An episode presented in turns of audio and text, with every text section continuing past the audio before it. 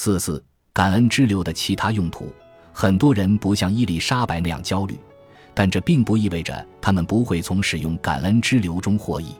对一些其他形式的负面思维，感恩之流也同样管用。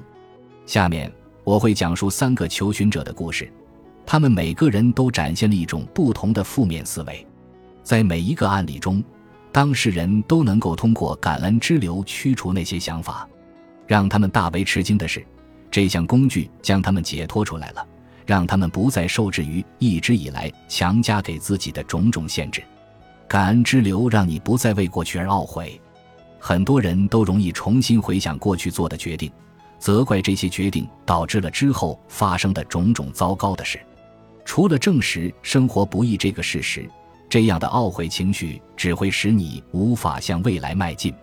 你需要一项工具，让你能够立刻对可能性有全新的感知。只有这样。你才能把过去抛在脑后。约翰是一位离异的中年男性，他总是沉湎于过去。年轻的时候，他的很多恋情都结束于他开始感到脆弱的那一刻。一旦感受到压力，我就会逃走。他说，他充满悔意地回看自己的决定，坚持认为自己已经让最好的女子从自己的指缝中溜走了。现在人到中年，他想再约会一次。但对过去持续不断的懊悔，让他觉得自己已经用尽了机会。他认为自己永远不会再次走入一段恋爱。当他来我这里接受心理治疗时，他已经患上了慢性抑郁症。我告诉他，只有对过去的错误念念不忘，那些错误才会对未来产生影响。他的任务是要在开始重温过去恋情的那一刻，马上使用感恩之流。这项工具不仅会中断他绵延不断的悔恨，还可以通过重新连接他和源头，让未来再次充满可能性。作为未来的一部分，他现在可以看到自己和新的爱人在一起，重新燃起的希望给了他再次约会的勇气。感恩之流使你免于自我憎恨，自我憎恨很少与你作为一个人的实际价值有任何关系。它是一连串对自己的负面想法带来的直接后果。通常，这些负面想法的表现形式是你内心深处对自己的尖锐批评。这位内在的批评者说话非常权威，似乎没有理由可以反驳。你需要一项让他完全静音的工具。珍妮特刚刚从一所顶尖高校毕业，和男友一起搬到了洛杉矶。男友是个渣男。但他就是被他莫名其妙的吸引了，他在公共场合与其他女人调情，借此羞辱她。他没有经济来源，甚至还会一次性离开她几个星期。他对这些侮辱行为的反应是反省自己，好像这一切都是他的错，是他不够了解他，他不够酷也不够漂亮。他对他越不好，他的自我攻击就越严重。他希望我劝阻他对自己做出如此严苛的批判。当我说我们不要与这位内在的批评者争论，而是要把它关掉时，他很惊讶。他训练自己在开始自我攻击时就使用感恩之流。很快，他开始与源头建立联系。他生平第一次觉得自己生活在一个支持并珍视他的宇宙中。这样的体验越多，他的自我批评就越显得不准确。他做到了这一点，找到了反抗男友的力量。并最终离开了他。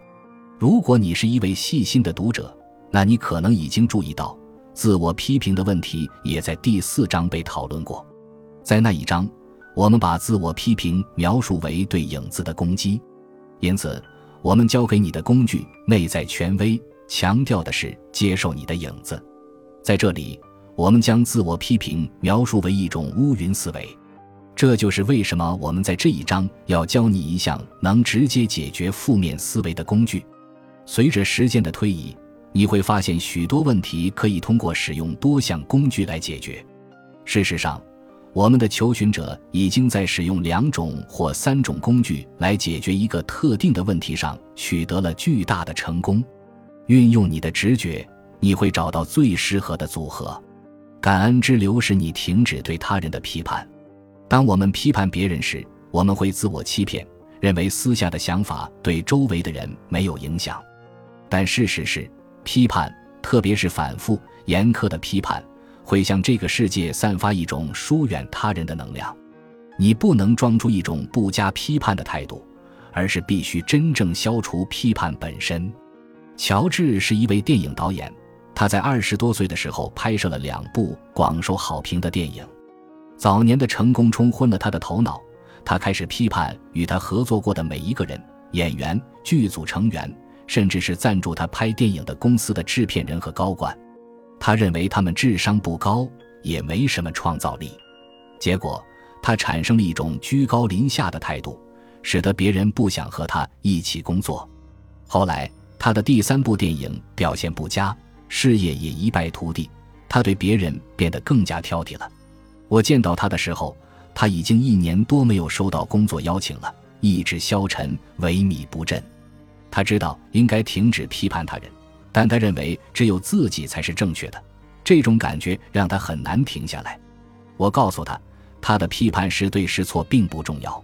每当他开始批判时，他就在伤害他自己。他的负面评价制造了他自己的乌云，一旦切断与源头的连接，他确实没有什么可提供给身边的人，所以怎么还会有人想与他合作呢？我训练他在开始批判任何人的那一刻就使用感恩之流，这不仅能阻断他的负面思维，还能让他与源头及其满意的能量直接连接，这改变了他和所有人的关系。人们发现从他那里可以得到更多。而他们也受到鼓舞，想给予他更多。本集已经播放完毕，感谢您的收听，喜欢请点赞关注主播，主页有更多精彩内容。